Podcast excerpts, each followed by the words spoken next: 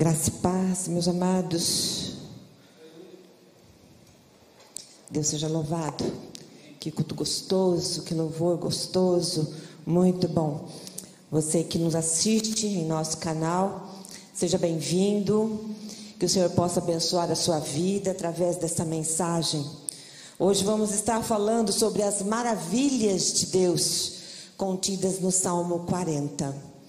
Na célula, na, na sexta-feira, nós comentamos alguns aspectos destes salmos. E hoje vamos explorar um pouquinho mais é, com a ajuda de Deus. Amém? Espero que Deus fale ao nosso coração nesta noite. Sempre tem foto. Abra sua Bíblia, vamos ler o Salmo 40 então.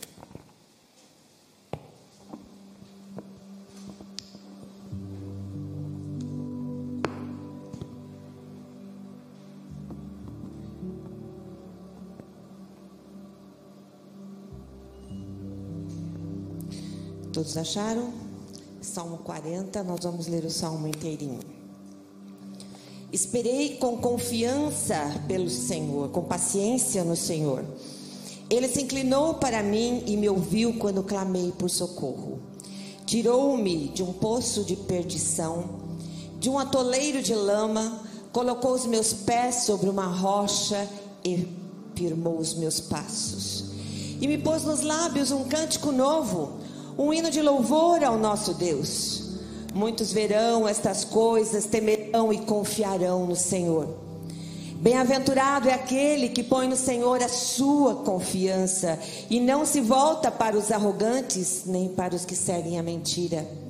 São muitas, Senhor, Deus meu, as maravilhas que tens operado e também os teus desígnios para conosco. Não há ninguém que possa se igualar a ti. Eu quisera anunciá-los e deles falar, mas são mais do que se pode contar. Sacrifícios e ofertas não quiseste, abriste os meus ouvidos, holocaustos e ofertas pelo pecado não requeres. Então eu disse: Eis aqui estou. No rolo do livro está escrito a meu respeito. Agrada-me fazer a tua vontade, ó Deus meu. A tua lei está dentro do meu coração. Proclamei as boas novas de justiça na grande congregação. Jamais cerrei os lábios, tu sabes, Senhor. Não ocultei no coração a tua justiça. Proclamei a tua fidelidade e a tua salvação. Não escondi da grande congregação a tua graça e a tua verdade. Não retenhas de mim, Senhor, as tuas misericórdias, que a tua graça e a tua verdade sempre me guardem. São incontáveis os males que me cercam, as minhas iniquidades me alcançaram, tantas que me impedem a visão.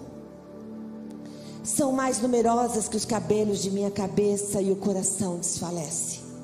Agrada-te, Senhor, em me livrar. Apressa-te, ó Senhor, em me socorrer. Que sejam envergonhados e cobertos de vexame todos os que buscam tirar-me a vida.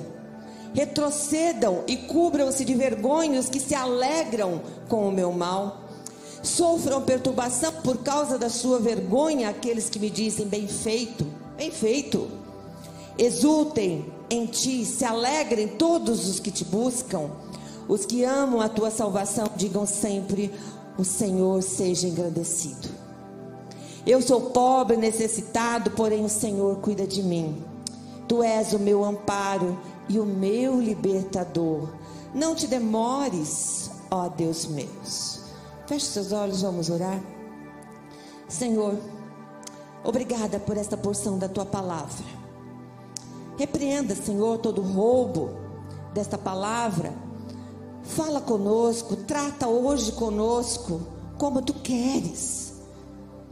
Queremos sair daqui edificados, com as nossas vidas fortalecidas, transformadas para a honra e glória do teu nome.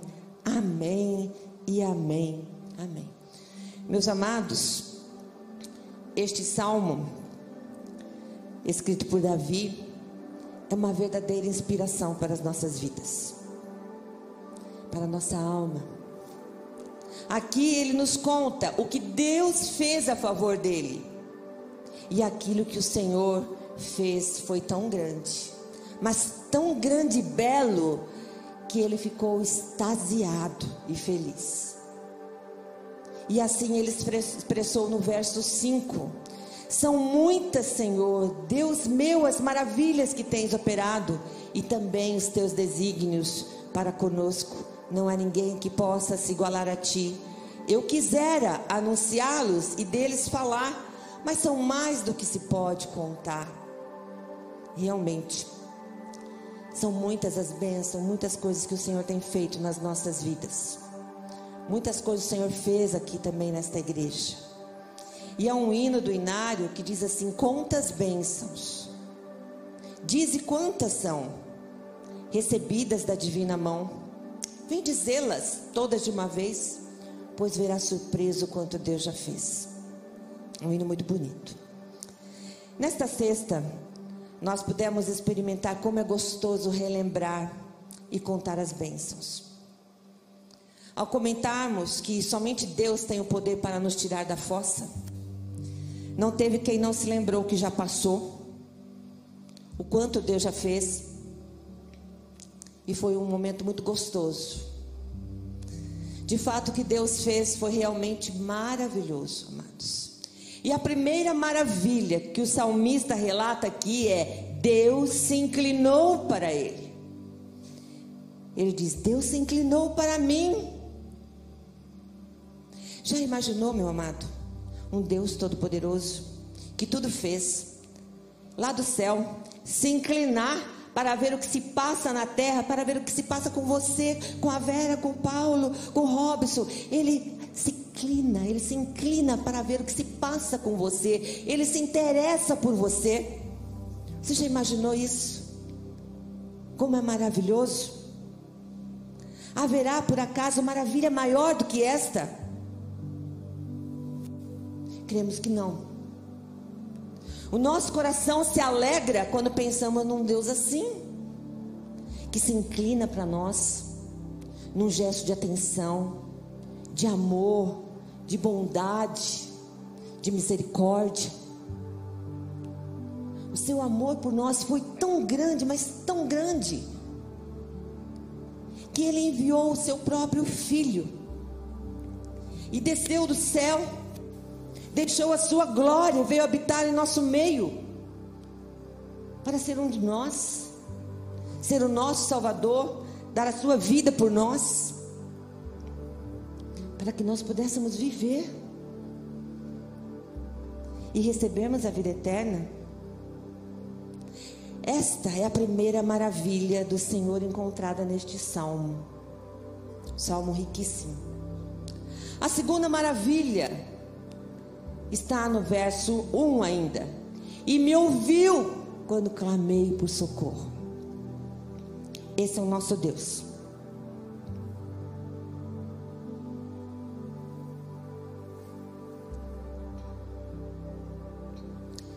Deus não somente demonstra sua atenção a nós se inclinando, Ele também nos ouve.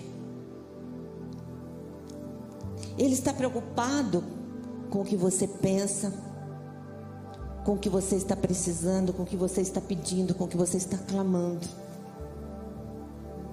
E Ele nos atende quando pedimos por socorro. E neste livro dos Salmos, nós vamos encontrar esse testemunho inspirador. Deus é o nosso refúgio e fortaleza, socorro bem presente na angústia, em outras versões na tribulação. Salmo 46, 1. Sim, meus irmãos, Deus tem suas mãos estendidas, seus ouvidos bem abertos, e Ele nos ouve quando chamamos, quando clamamos por socorro. E pela sua graça, nos tira da lama e nos lava com o seu sangue remidor, e ficamos mais alvos que a neve. Porventura, não é isto uma maravilha? A escritora Corin ten viveu o Holocausto na Segunda Guerra Mundial. E dela escapou por um milagre. Disse ela que houve um erro no registro. Todos já estavam condenados. Mas de repente ela foi chamada lá. E houve um erro no registro. E ela foi solta. Ela viveu horrores naquele lugar. Perdeu seu pai, perdeu os seus irmãos, sua irmã. Mas ela aprendeu muito ali. Aprendeu a esperar, aprendeu a confiar em Deus, amar. E ali falou de Deus para as outras prisioneiras também. E muitas aceitaram a Jesus ali. E Deus tem um propósito em todas as coisas. Quem conhece a vida dela, ela não era judia. E ela vivia num país e naquele país, ela, a família dela era relojoeira. E ela foi a primeira mulher relojoeira. E ali eles começaram a construir um lugar atrás do quarto dela, nas paredes, um lugar secreto, onde ela escondia os judeus. Salvou muitas vidas. Muitos judeus foram salvos. E conta que um dia teve um traidor que denunciou e aí então a família foi presa e eles sofreram horrores lá no campo da concentração. Não foi fácil. E mais tarde ela escreveu assim: Quanto mais fundo é o poço, maior é o braço de Deus que nos alcança e nos tira de lá. Amém? E ela escreveu também: Minha vida é como uma tapeçaria entre mim e Deus. Não escolho as cores com as quais ele está constantemente tecendo essa tapeçaria. É Deus que tece. E com frequência, ela disse, ele tece a tristeza. E eu, em orgulho insensato, esqueço que ele vê a parte de cima e eu vejo a de baixo. Se vocês puderem, leiam um livro dela, Refúgio Secreto ou assistam o filme Refúgio Secreto, a sua vida certamente será impactada com o testemunho dessa mulher. Testemunho maravilhoso. Voltando ao texto, a terceira maravilha que Davi menciona aqui no Salmo, versos 2: Tirou-me de um poço de perdição, um atoleiro de lama. Vejam bem, um atoleiro de lama, gente, um tremedal de lama um tremedal de lama é perigoso. É traiçoeiro. Você já tentou caminhar num atoleiro? Criança gosta, né? Porque escorrega, né? Sai tchum, escorregando ali. Você escorrega. Você consegue levantar de um atoleiro de lama? Aquela lama, aquele lamaceiro mesmo. Você não consegue levantar. Você tenta levantar, você escorrega, você cai. Quem tem carro aqui então? Sabe o que é ficar atolado, né? Numa lama, né? Já aconteceu conosco também. Já aconteceu no acampamento também. De atolar os carros e, e todo mundo tem que sair do carro para empurrar o carro e, e pegar madeiras, pedras para afiar embaixo. E conforme o carro vai acelerando, mais fundo vai cavando, mais fundo ele vai ficando, mais difícil para sair. E todo mundo vai se sujando de lama. Todo mundo se suja de lama e precisa de ajuda, precisa de força para empurrar, precisa de material para colocar embaixo, para poder sair dali, porque só empurrando não resolve. Nós sabemos disso, né? Quanto mais o carro tenta sair, mais ele vai afundar. Então, nós precisamos entender que sem Jesus nós não saímos do atoleiro. Não há como sair do atoleiro sem ajuda. Não há como sair do fundo do poço sem a ajuda do nosso Deus. Você já ouviu alguém dizer: Estou curtindo minha fossa. Ah, me deixa em paz, eu vou curtir a minha fossa. Ah, hoje eu não vou lá na igreja, não, eu estou em fossa, estou na fossa. Vou curtir minha fossa hoje. Eu já ouvi muita gente falar isso. Deus não quer que ninguém fique em casa curtindo fossa. Quando as pessoas estão no fundo do poço, a tendência é querer curtir a fossa. E curtir a fossa é uma forma de, de amenizar as frustrações, as desilusões, as decepções. No fundo, não deixa de ser uma fuga. Aí ali fica se lamentando, dia e noite, e não encontra coragem para pedir ajuda. Você conhece alguém assim? Na Bíblia nós lemos que Elias, diante da ameaça de morte, ele se escondeu numa caverna, frustrado, e ele queria morrer. Pediu a Deus para tirar a vida dele. E ali ele ficou curtindo a fossa dele. Até que Deus foi lá, deu um chacoalhão nele. O que você está fazendo aí, Elias? Sai dessa caverna. Há muita gente hoje no poço. Jovens, velhos, ricos, pobres. Todos vivendo uma fossa. Atolados na lama, ou moral, social, espiritual. Sem saber como sair dessa se encontram ali desanimados, sem esperança e precisam saber que Deus está de mãos estendidas, pronto para ajudar, pronto para puxar, pronto para tirá-lo dali.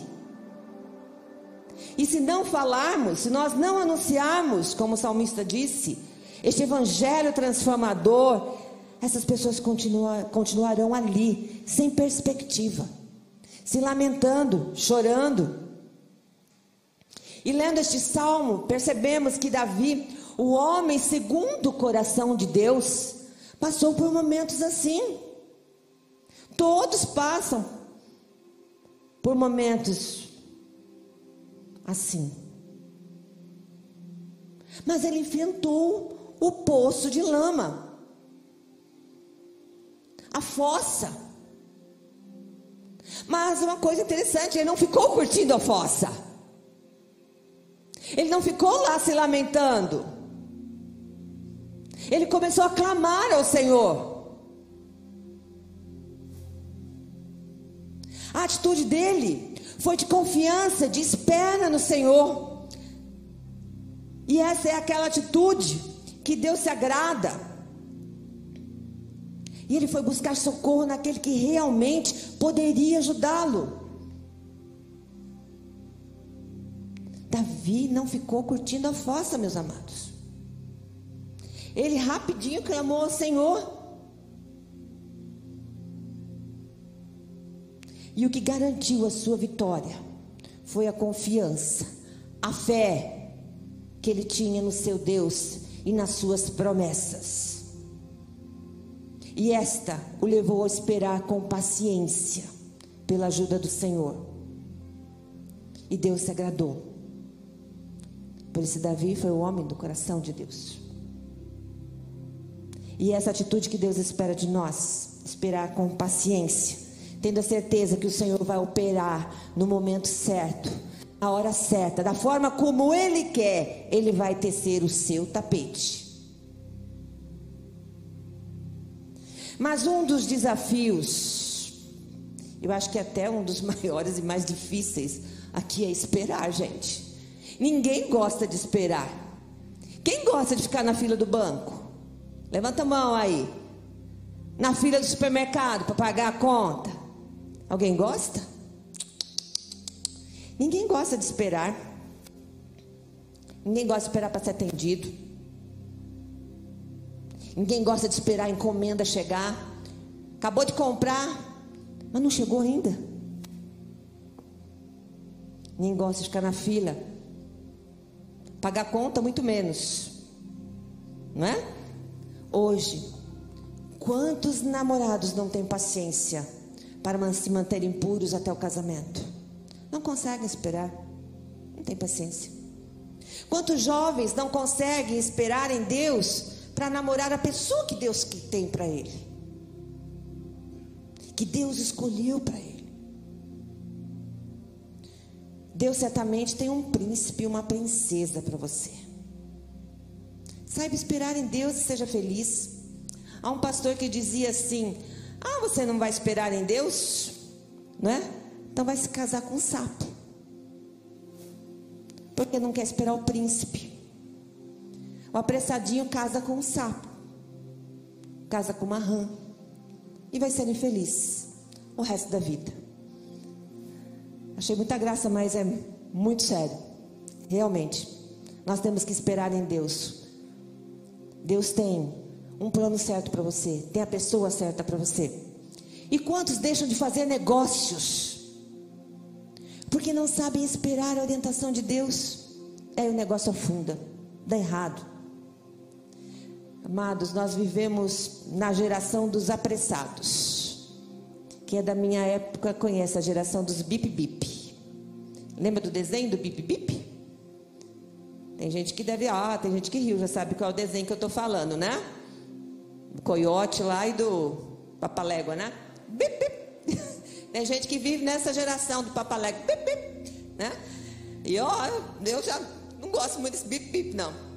Ficar desesperado desse bip, bip. Meus amados, no mundo globalizado em que vivemos, altamente desenvolvido tecnologicamente, as pessoas não querem perder tempo. Perder tempo, elas dizem que é perder dinheiro. São extremamente eufóricas, apressadas. Tudo era para ontem. E não entende o porquê de terem que esperar pela ação de Deus. E elas se antecipam e fazem coisas a seu próprio modo e acabam se dando mal. Meus amados, esperar em Deus é aceitar a vontade dele. A vontade dele diretiva, corretiva, permissiva. Pastor, o que é isso? É aceitar a direção. É aceitar a correção. É aceitar o que lhe sobrevém por permissão de Deus, porque Deus permite para que a sua fé seja provada e fortalecida. É aceitar é procurar entender a lição de cada demora, porque o Senhor responde quando Ele quer, na hora que Ele deseja, não na hora que você quer. Eu esperei cinco anos para ter um milagre. E sabe, porque Deus tem um plano certo, um plano eterno, e um propósito para cada um de nós. Esperar é contar com a realização do que se deseja, do que eu desejo, do que você deseja, do que foi prometido. Isso é fé, é confiança. E não é se precipitar em nenhuma decisão. Eclesiastes 8,6 diz assim: Porque para todo propósito há tempo e modo. Voltando a falar de Corin Boom, ela escreveu assim: Muitas vezes nos perguntamos porque Deus permite que certas coisas nos aconteçam. Tentamos entender as circunstâncias de nossa vida e somos deixados sem resposta. Mas o Espírito Santo nos mostra que Deus não se engana. Deus não é homem de se enganar. Muito bem, nós entendemos o que é esperar.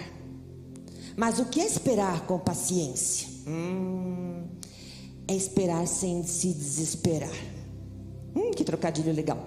É esperar com resignação, sem pressa, sem queixas.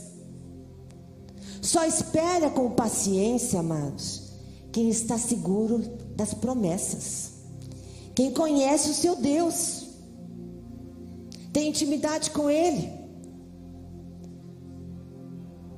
E sabe que Ele quer o seu bem, então espera. Não se desespera no momento de luta, de dor, porque sabe que Deus está com ele. Conta-se que durante a Segunda Guerra Mundial, uma viúva italiana ficou sem dinheiro para pagar o seu aluguel, o aluguel da casa onde morava. E ela orou, clamou, jejuou, Durante dias e dias e noites, nada adiantou. E em desespero, ela foi despejada daquela casa. Imagine só, ir para a rua. e ela teve que procurar abrigo na casa de um dos parentes numa outra cidade, senão ela ia ficar na rua. Logo após a sua saída, a cidade foi totalmente arrasada por bombardeiros nazistas. Foi um bombardeio nazista que destruiu aquela cidade. Depois disso tudo ficou claro. O silêncio de Deus era para o seu bem. Deus não respondeu o que ela queria. Era como se Deus estivesse dizendo para ela: Não, não quero que você fique aí. Eu tenho outros planos para você. Não chegou a sua hora de morrer. Isso a gente tem que entender.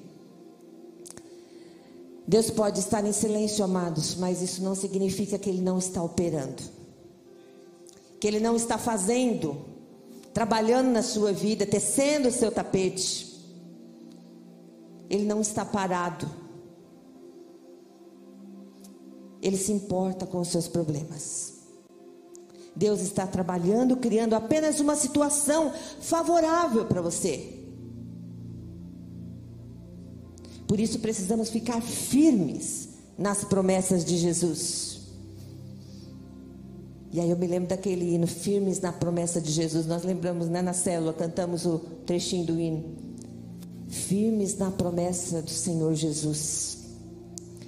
Esperar pela ajuda de Deus não é fácil, meus amados.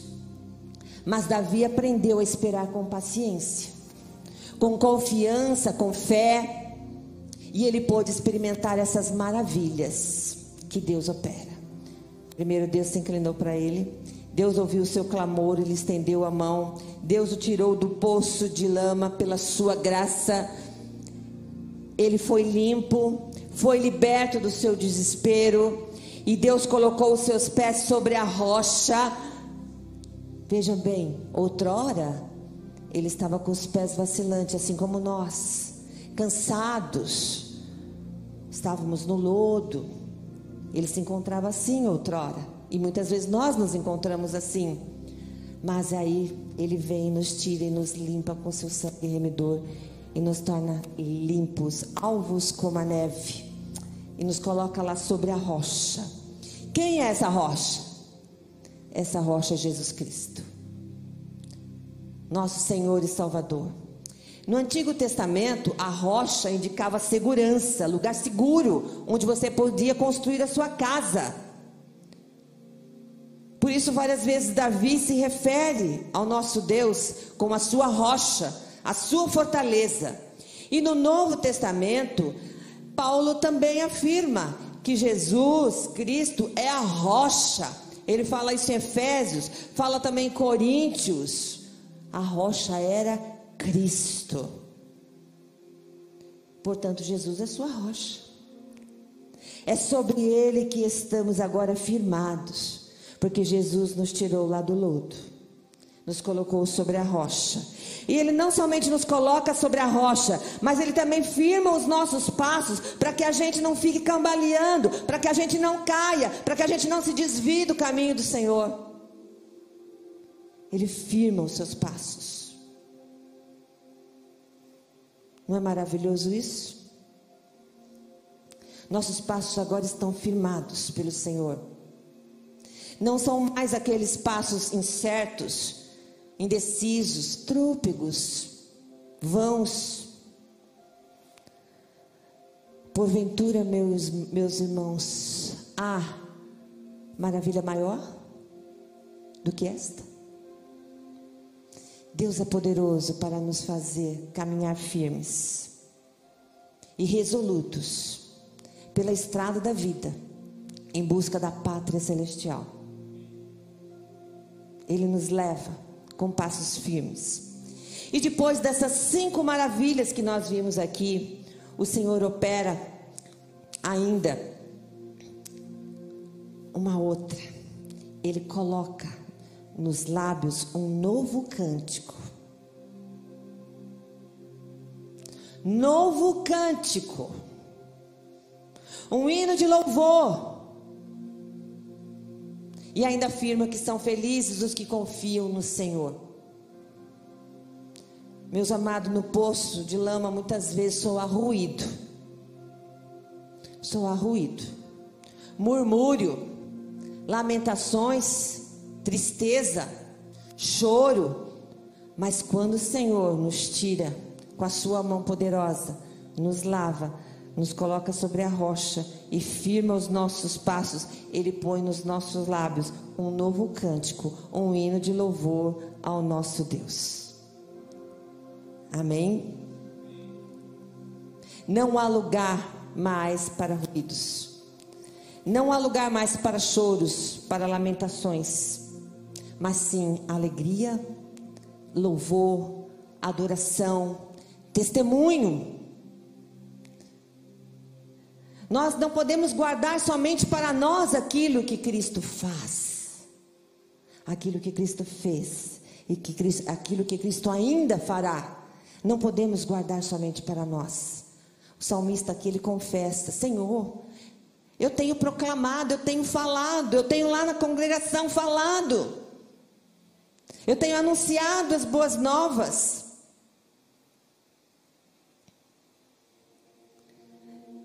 Quando nós somos retirados e firmados, nós temos um novo cântico e temos prazer em testemunhar. Nós temos prazer em anunciar aquilo que Cristo fez nas nossas vidas. Amém? Essa é a nossa maior alegria. E ainda Davi fala assim: que a maior alegria que ele tinha era fazer a vontade de Deus. Esta é a sua alegria? Este é o seu desejo? Fazer a vontade de Deus? Fica aqui esse desafio para nós. O Senhor hoje te convida a esperar confiante nele. Se o louvor quiser subir. Hoje ele está te convidando. Você que nos ouve, que está nos assistindo, ele te convida a esperar confiantemente nele. Certo de que ele está te ouvindo. Ele está ouvindo o seu clamor. Peça para que ele te tire do lamaçal, que ele coloque os seus pés sobre a rocha, que ele firme os seus passos, que ele coloque nos seus lábios um novo cântico. E seja feliz por colocar no Senhor a sua confiança. E certamente você verá as infinitas maravilhas que ele irá fazer na sua vida daí para frente. Como salmista, amados, tenha prazer em fazer a vontade do Senhor. Faça com prazer. Coloque a sua lei dentro do seu coração, como o salmista disse que tinha feito. Ore para que Deus o livre dos males, assim como o salmista orou. Metade do salmo é uma oração ao Senhor, pedindo por livramento e comece a engrandecer o nome do Senhor, alegre-se no Senhor. E faça aquela afirmação de fé que Davi faz ali no último versículo. Ele fala: Eu sou pobre e necessitado, mas o Senhor cuida de mim. Tu és o meu auxílio, o meu libertador. Não te detenhas, ó meu Deus. Amém. Que o Senhor abençoe sua vida. Vamos louvar ao Senhor.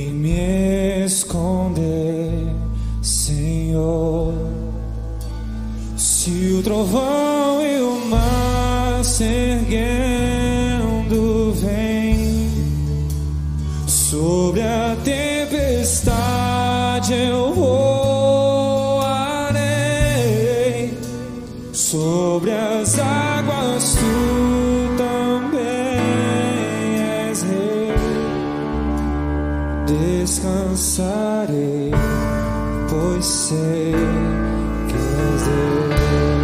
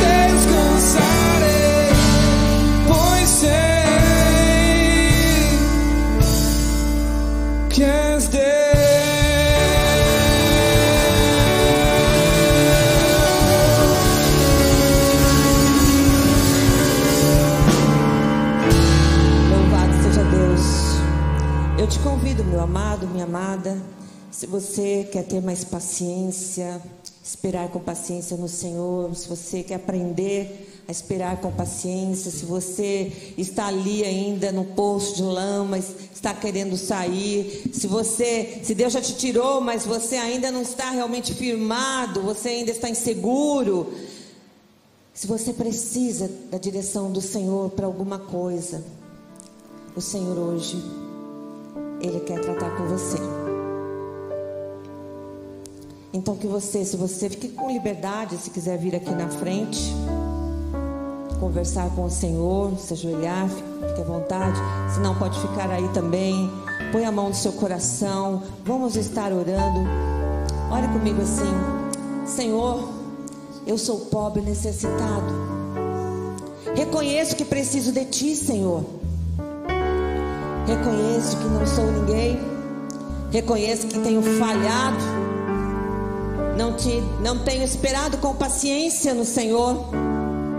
Às vezes os meus pés vacilam. Mas eu sei que o Senhor é o meu apoio, minha fortaleza, minha rocha. É o meu Salvador. Vem salvar-me, tirar-me desse poço de lama. Venha me lavar com teu sangue remidor. Venha me colocar sobre a rocha, firmar os meus passos, caminhar comigo para que eu não vacile mais. Senhor, venha se fazer presente na minha vida. Sei que os meus pecados me atrapalham, me atrapalham a visão, assim como o salmista também falou.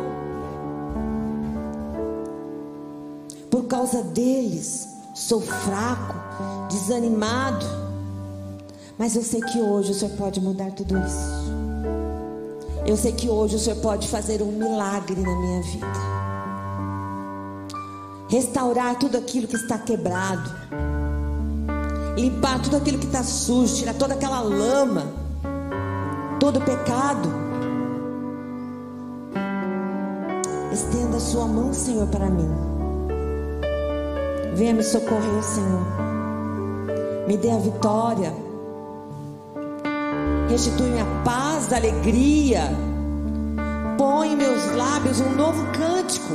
Um cântico de louvor, de adoração ao único que é digno de toda toda honra, de todo louvor. E que eu possa ser feliz, Senhor. Possa ser feliz ao teu lado, Pai. Possa sentir a tua paz, teu amor.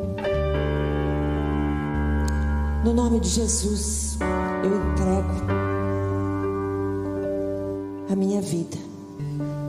Tudo que sou, tudo que tenho, é teu, Senhor. Está em Suas mãos, para que o Senhor possa tecer esse tapete maravilhoso. E que em vez de eu ficar enxergando por baixo, eu possa enxergar também por cima a maravilha que o Senhor está construindo. Faça isso em minha vida, Senhor. Senhor, eu peço agora, Senhor, a tua bênção sobre cada um aqui, sobre cada vida, sobre cada um que está ouvindo a tua mensagem, Senhor. Eu te peço, Senhor, onde estiverem, Senhor, seja o que estiverem passando, Pai, o Senhor possa estar ali, pegando na mão deles. Que o Senhor possa trazê-los, ó Pai, com a sua graça suprindo-lhe todas as suas necessidades, ó Pai. Alcança-os, ó Pai. Alcança-os. Dá-lhes vida plena, saúde, dá-lhes fé. Não deixe que haja nenhuma necessidade. Que portas de emprego sejam abertas. que aquele emprego agradável, aquele emprego que permite ao Pai que eles possam vir à tua casa, te adorar e te servir, possa ser colocado à disposição deles nesse momento. Não deixe que o inimigo tire desse convívio cada um dessas pessoas. Que a tua paz e o teu amor possam inundar, Senhor, os nossos corações. Dá-nos esperança da salvação, esperança de dias melhores, Senhor. No nome de Jesus nós oramos agradecidos. Amém.